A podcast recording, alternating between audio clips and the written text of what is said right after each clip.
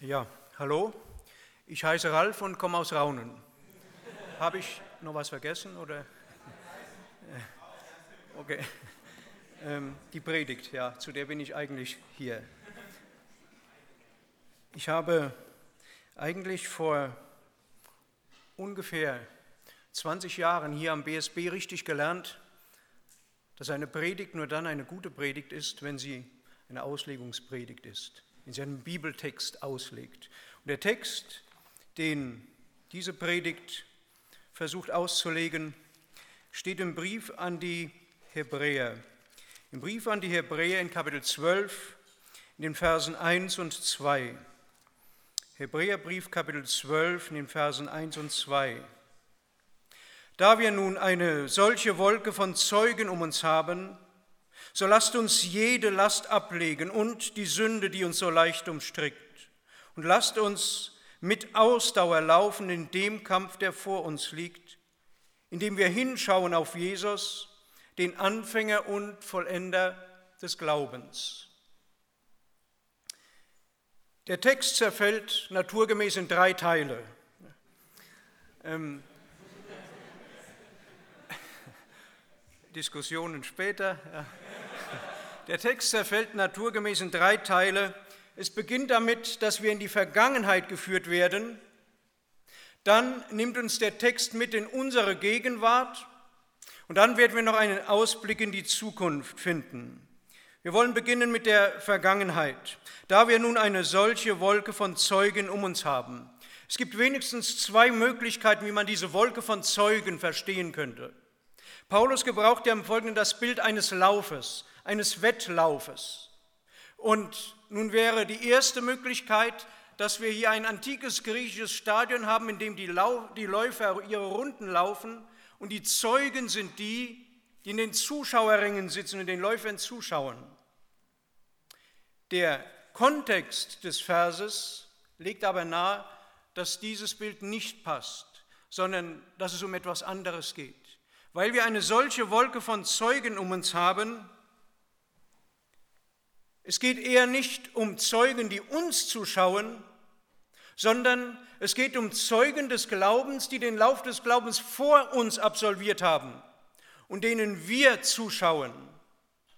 Und solche Zeugen nennt uns dann der Hebräerbrief in Kapitel 11, einen nach dem anderen. Sie werden uns vorgestellt in Kapitel 11 des Hebräerbriefes angefangen von Abel über Henoch, Abraham und viele andere. Und dann kommt der Brief zu der Aussage, da wir eine solche Wolke von Zeugen um uns haben. Diese Zeugen sind Zeugen des Glaubens, die den Lauf des Glaubens vor uns absolviert haben. Wir werden also hier ermutigt, die Geschichte zu kennen, die vor uns liegt. Wer die Geschichte nicht kennt, steht in der Gefahr, das, was er gegenwärtig erlebt, zu ernst zu nehmen manchmal.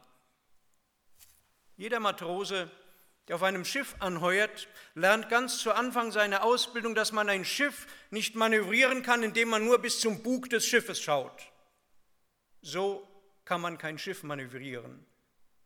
Das Schiff braucht einen Orientierungspunkt, der weit weg vom Schiff, der außerhalb des Schiffes liegt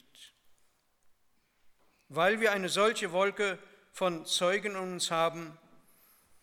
Es geht um das, was wir in diesen Zeugen sehen und von ihnen lernen können, nicht um das, was sie von uns sehen oder lernen könnten.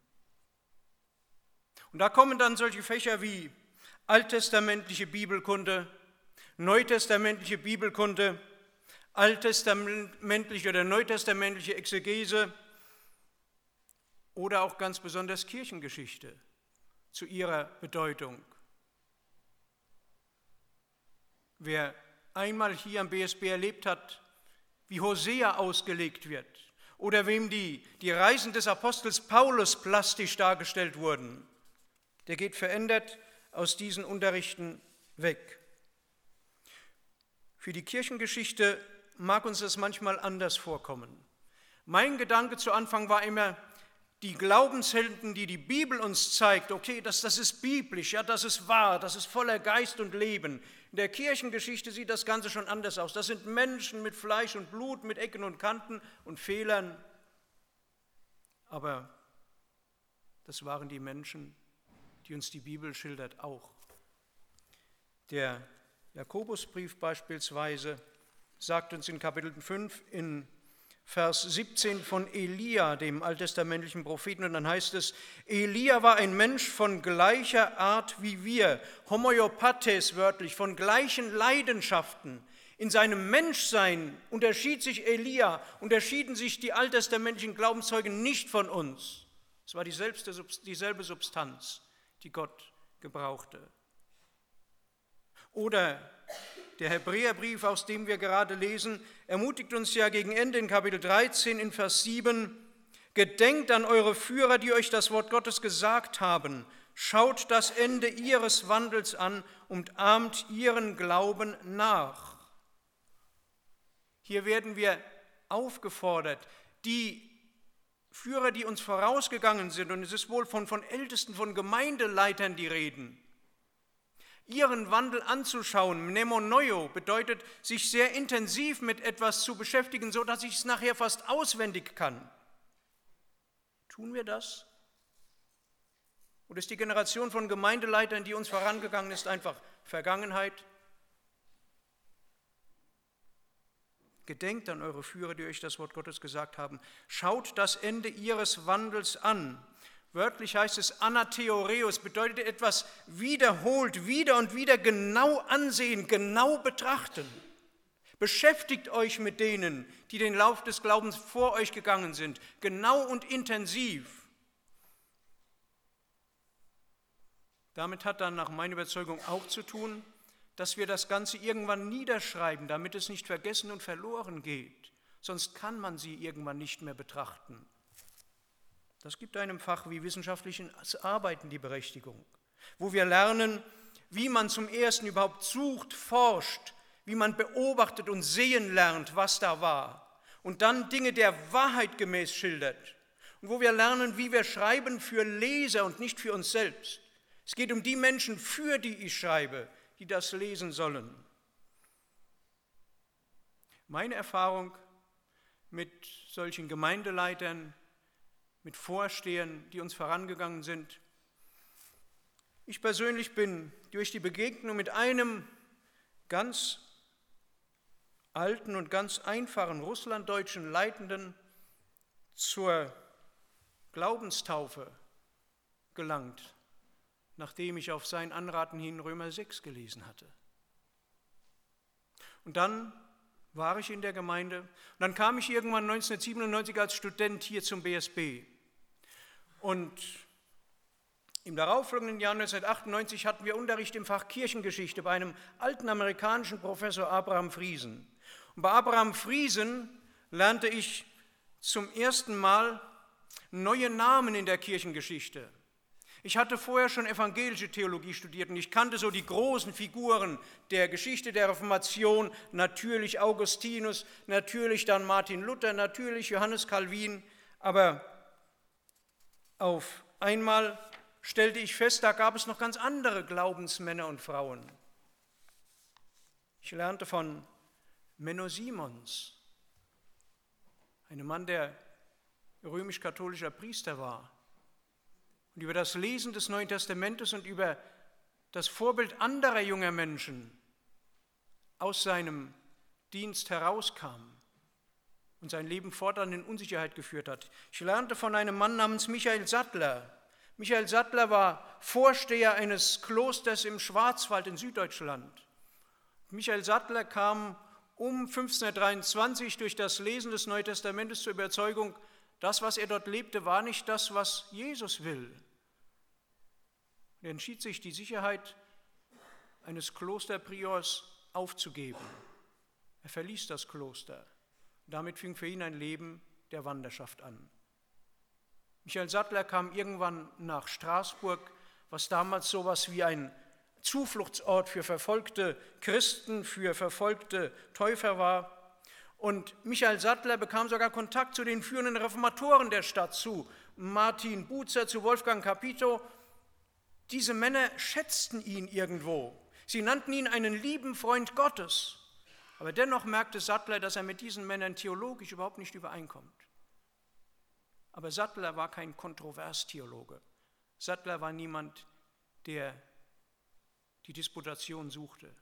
Er schrieb einen Abschiedsbrief und verließ Straßburg ganz still und zog weiter in Süddeutschland umher. Irgendwann wurde Sattler gefangen genommen. Man machte ihm den Prozess. Und das Urteil lautete, zwischen dem Anwalt kaiserlicher Majestät und Michael Sattler ist als Recht erkannt worden, dass man Michael Sattler dem Henker in die Hand geben soll. Der soll ihn auf den Platz führen und ihm die Zunge abschneiden. Danach auf einen Wagen schmieden und dort zweimal mit glühenden Zangen seinen Leib reißen und danach, wenn man ihn vor das Tor bringt, ihm gleicherweise fünf Griffe geben. So ist es geschehen.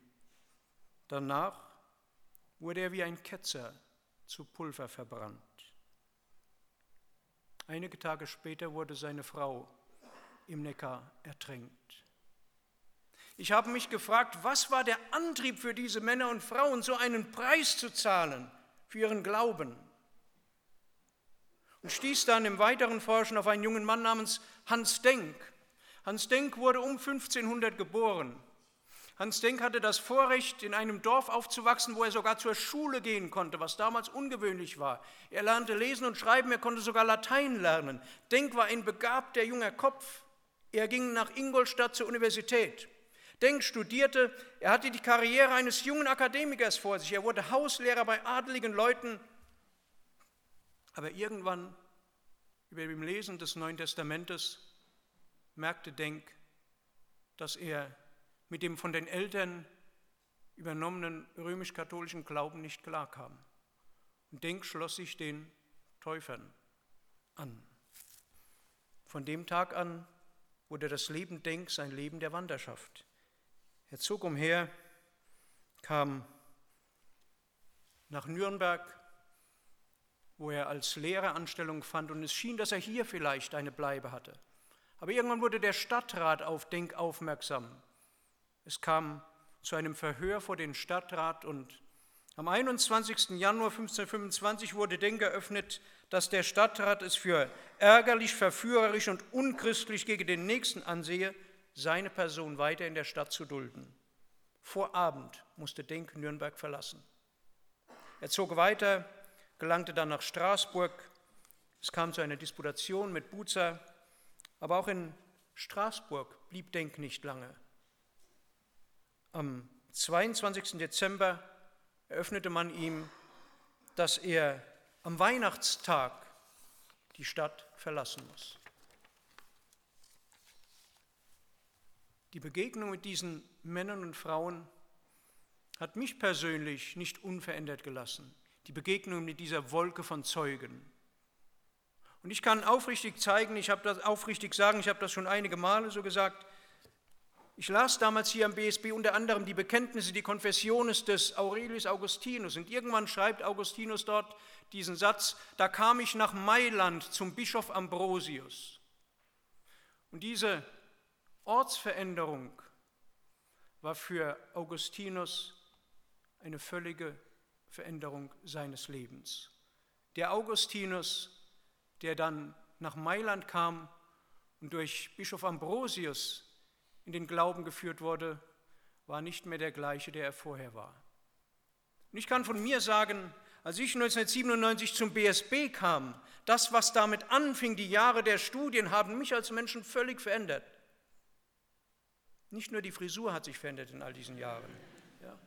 Ich bin nicht mehr der, der ich vorher war, weil wir nun eine solche Wolke von Zeugen um uns haben, es fordert uns heraus, uns mit der Vergangenheit zu beschäftigen, die hinter uns liegt, in der Überzeugung, dass wir von diesen Zeugen lernen können.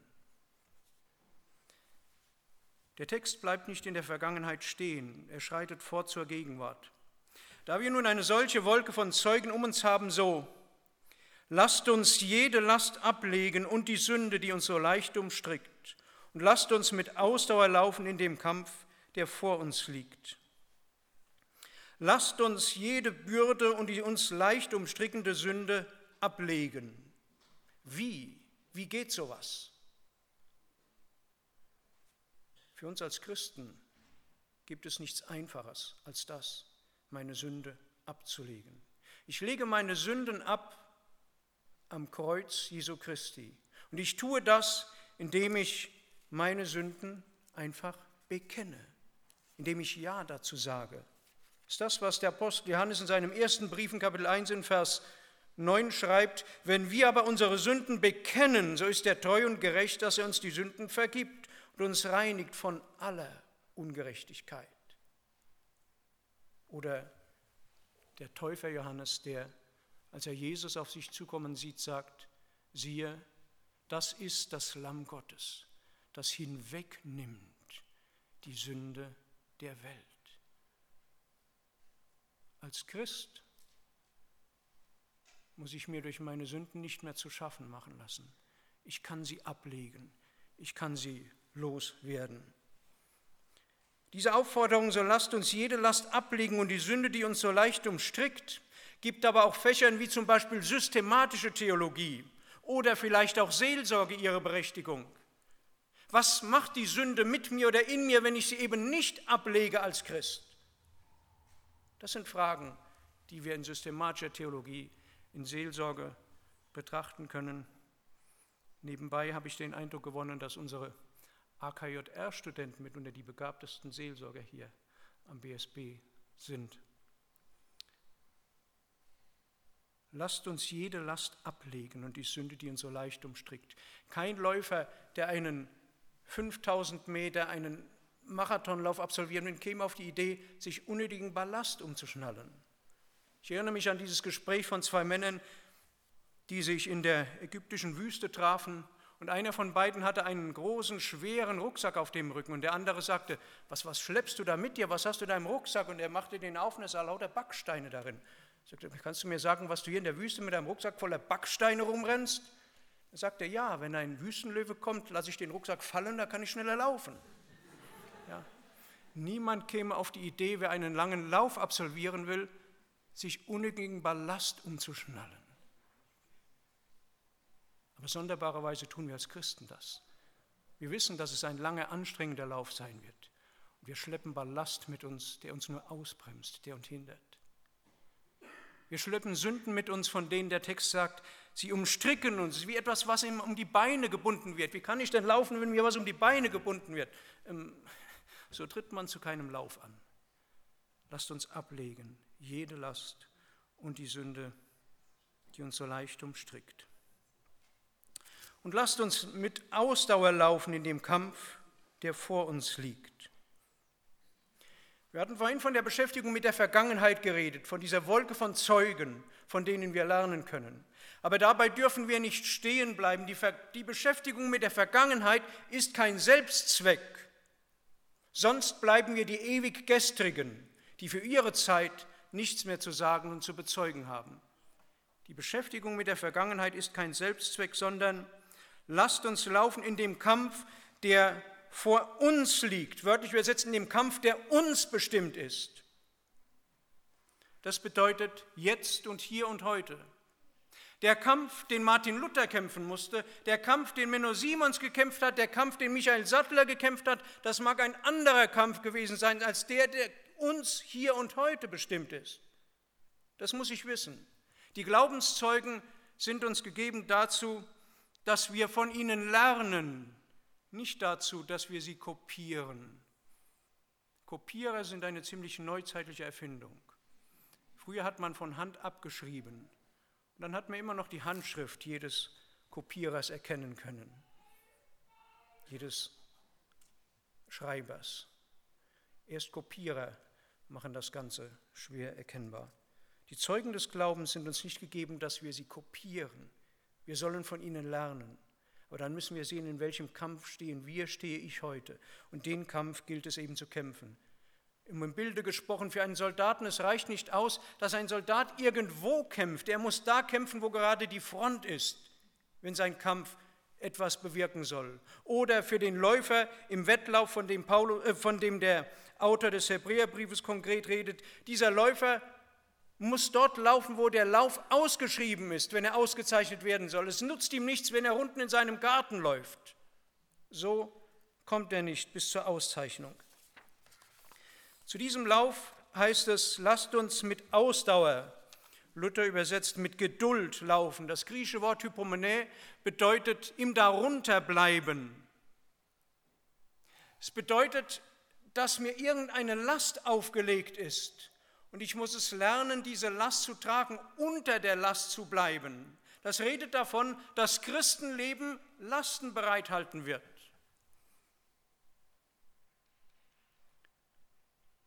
Lasst uns mit Ausdauer, mit Geduld, wenn ich Griechisch lerne, und das ist die Berechtigung des Griechischunterrichtes, ja, dann lerne ich eben, dass Hypomone darunter bleiben heißt. Dann wird das Ganze viel anschaulicher. Dann lerne ich erst, dass es eine Last ist, unter der ich gehen muss. Dass ich nicht erwarten sollte, dass ein Christenleben ein völlig sorgloses Dahinspringen ist. Bevor ich Mennonit wurde, war ich vier Jahre Soldat. Ich wusste, das muss ich machen, bevor ich Mennonit werde. Ähm, und in dieser Zeit als Soldat fing ich an, Langstrecken zu laufen. Irgendwie merkte ich, das ist so meine Disziplin. Es gab andere sportliche Disziplinen, ähm, da hatte ich keine Mühe, letzter zu werden, aber beim Langlauf merkte ich, da bin ich ausbaufähig. Und so trainierte ich 5000 Meter Lauf und kam damit auch recht gut voran. Irgendwann im Jahr 1984 hatten wir einen Wettlauf, einen 5000 Meter Lauf. Und ich war gewöhnt, dass ich bei 5000 Meter mich immer ganz vorne war. Ich ging den Lauf mit einem guten Tempo an, aber so im zweiten Drittel merkte ich, ich habe mich da ein bisschen übernommen. Das wird heftig. Ich weiß nicht, ob ich diesen Lauf zu Ende laufen kann. Und dann irgendwann so ab der achten oder neunten Runde auf einmal kam ein Offizier, der da auf den Zuschauerringen gesessen hatte, kam runter. Und er lief so neben der Laufbahn immer einen halben Meter oder einen Meter vor mir her. Während er lief, flüsterte er mir zu, komm, komm, Junge, komm, komm, da geht noch was, komm, komm. Ich lief an diesem Tag die beste Zeit meines Lebens. 18 Minuten, 9 Sekunden. Das sind für mich nur noch Erinnerungen, ja. Äh, ähm, ich weiß nicht, ob ich den Lauf überhaupt zu Ende gelaufen hätte, wenn der Mann nicht gekommen wäre. Und alles, was er gemacht hat, war, dass er etwas vor mir hergelaufen ist mir von der Seite her ständig zugerufen hat, ganz leise, komm, komm, da geht noch was, komm. Manchmal kann dieser Lauf des Glaubens anstrengend werden. Manchmal kann er für dich so anstrengend werden, dass du alleine nicht mehr weiterlaufen willst. Dann braucht es die Gemeinschaft von anderen, die dich ermutigen. Dann braucht es die Gemeinschaft des Heiligen Geistes, des Parakletos, der dir von nebenher zuruft, komm, da geht noch was, gib nicht auf.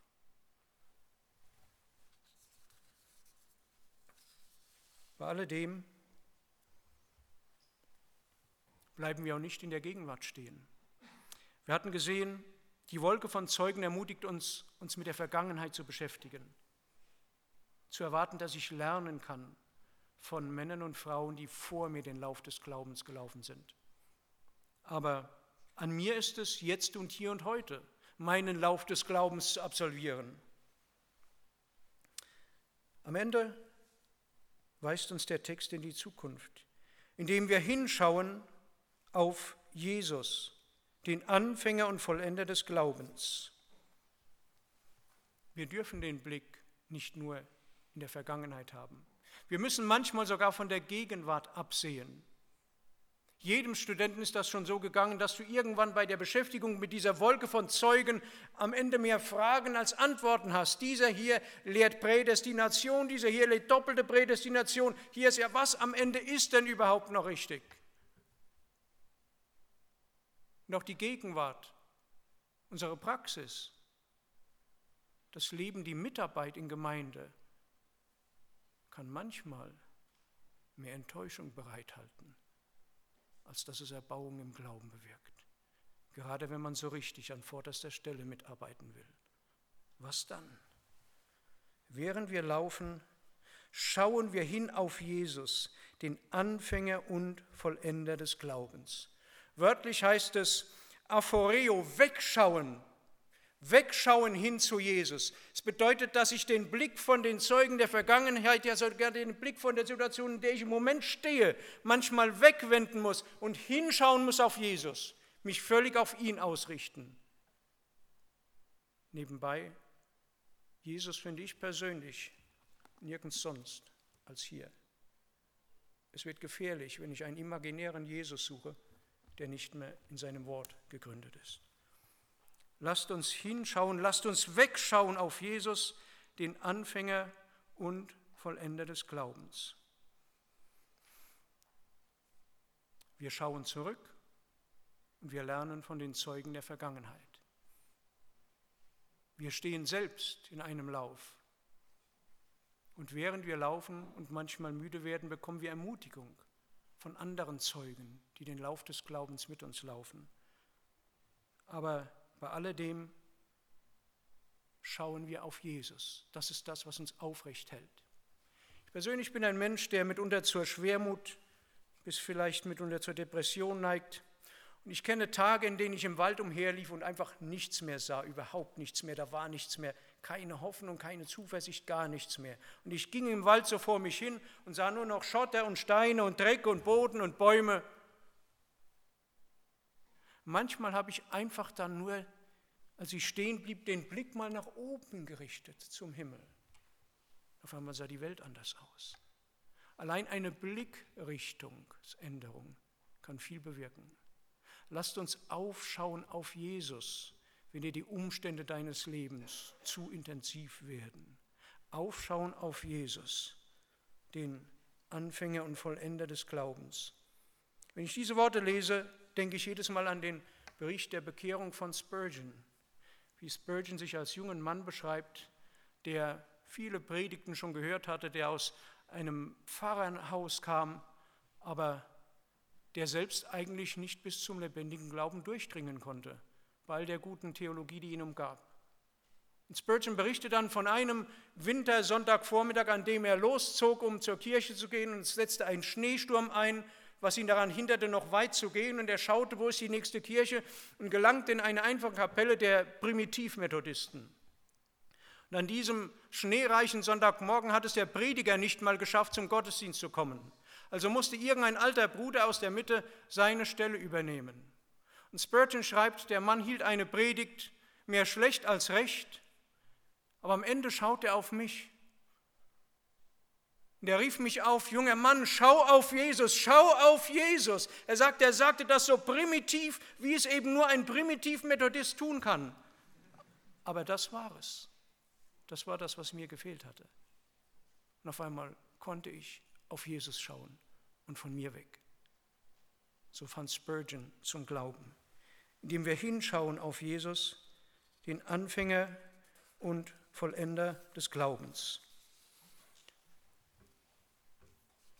Und hier schließt sich eigentlich der Kreis. Der Anfänger und Vollender des Glaubens. Wir werden in dieser Woche in unseren Gottesdiensten feiern, dass Jesus am Kreuz auf Golgatha ausrief, es ist vollbracht. Wir schauen auch für unsere Zukunft in die Vergangenheit. Für mich als Christ wurde meine Zukunft in der Vergangenheit besiegelt. Deshalb habe ich Hoffnung. Deshalb habe ich lebendige Hoffnung, indem wir hinschauen auf Jesus, den Anfänger und Vollender des Glaubens. Und diesen Glauben halten wir fest bis zum Ende. Festhalten bedeutet, dass es manchmal Kraftanstrengung braucht. Ein amerikanischer Prediger sagte einmal, we have to hold him with white knuckles. Ja, ich muss etwas so halten, dass meine Knöchel weiß werden dabei. Manchmal braucht es Anstrengung, diesen Glauben festzuhalten. Ich möchte schließen mit dem ermutigenden Bild eines Mannes. Und dazu können wir gerne die Folie einblenden. 1983, einige von euch kennen dieses Beispiel, 1983 wurde zum ersten Mal der Westfield Sydney to Melbourne Ultramarathon veranstaltet. Sein Langlauf in Australien über eine Distanz von 875 Kilometern. Ich habe mich nicht versprochen, 875 Kilometer. 1983 zum ersten Mal. Die Weltelite der Langläufer bereitete sich auf diesen Lauf vor und sie kamen dann nach Australien in bester Ausrüstung. Aber zum Start kam ein sonderbar aussehender, etwas älterer Mann. Er kam dort in die Startkabine und wollte sich zum Lauf anmelden und die Dame in der Kabine sagte, mein Herr, ähm, ich glaube, Sie haben da was falsch verstanden. Das ist ein sehr, sehr langer Wettlauf hier. Und er sagte, ja, das weiß ich. Ich sagte, es ist ein Wettlauf über eine Distanz von 875 Kilometern. Der sagte, ja, das weiß ich. Ich sagte, mein Herr, also ich, ich möchte Ihnen nicht zu nahe treten, aber Sie sehen nicht aus, als ob Sie hier zu den Läufern zählen, die einen solchen Lauf absolvieren könnten. Und er sagte, ich sage Ihnen mal was.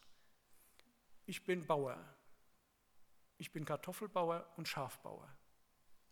Und von klein auf, wenn ein Gewitter aufzog, dann schickte mein Vater mich los und ich musste in all unseren Ländereien die Schafhürden wieder zusammentreiben, die sich verlaufen hatte.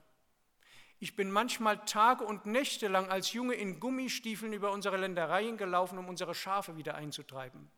Ich denke, ich kann diesen Lauf absolvieren. Nach noch etwas Zureden erbarmte die Frau sich und schrieb Cliff Young, so hieß der Mann, in die Starterliste ein. Der Tag des Laufs kam, der Startschuss fiel. Die Läufer sprinteten über die Bahn und mitten unter den Läufern trottelte in einem sonderbaren Laufstil ein älterer Mann umher. Einige Zuschauer riefen schon, schaff doch mal den alten Trottel da von der Bahn, dass die Leute richtig laufen können. Am Abend des ersten Tages lag Cliff Young hoffnungslos zurück. Aber nach fünf Tagen, 15 Stunden und vier Minuten lief Cliff Young zehn Stunden vor dem Zweitplatzierten als Sieger durch die Ziellinie. Keine Legende, ihr könnt das nachlesen unter Cliff Young. Der sonderbar schlurfende Laufschritt, den er an den Tag legte, wurde später von Sportmedizinern untersucht und sie stellten fest, es ist die Art und Weise, sich zu bewegen bei einem Laufen, in der man die geringstmögliche Menge von Energie verbraucht. ähm, als Young nach dem Lauf gefragt werde, wie er das denn geschafft habe, dann sagte er, ich führe gerne das zu Ende, was ich einmal angefangen habe. Jemand sagte von ihm, er war ein ganz gewöhnlicher Mann, der außergewöhnliche Dinge erreichte. Das ist das, was ich euch, was ich uns wünsche. Als ich mein Doktoralstudium begann, dann wurde uns in der Einführung zu diesem Studiengang gesagt, es schließen nicht immer die ab, die den höchsten IQ haben. Und ich bin das beste Beispiel dafür. Ähm, es schließen am Ende die ab, die kontinuierlich und diszipliniert weiterarbeiten, die durchhalten und nicht aufgeben. Das habe ich von den Zeugen der Vergangenheit lernen können. Das wünsche ich uns und euch. Schön, dass ihr hier seid. Danke, dass ihr so lange zugehört habt.